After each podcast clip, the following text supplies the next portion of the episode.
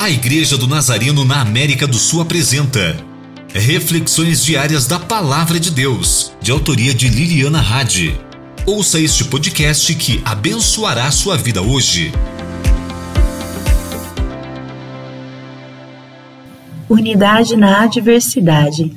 Me fascina este conceito, pois é uma das características mais evidentes da Igreja.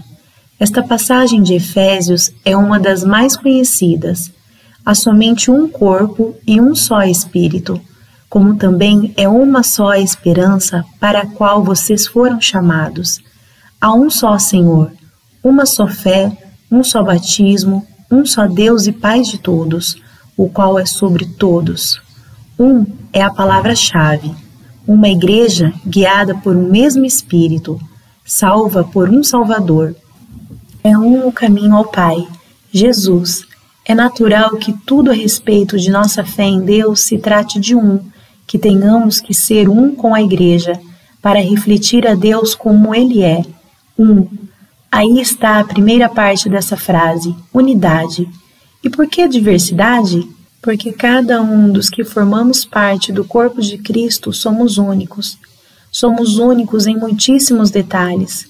Mas um dos que menciona a passagem e que a chave para a igreja é que somos únicos nos dons que Cristo nos quer dar. Todos temos diferentes dons, diversidade, e cada um desses dons contribui com algo especial e importante ao corpo de Cristo.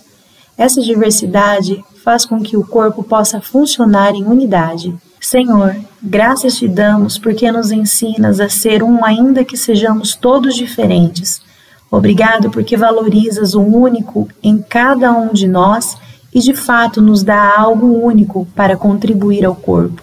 Obrigado porque somos parte de algo muito maior que nós mesmos e atuamos em unidade.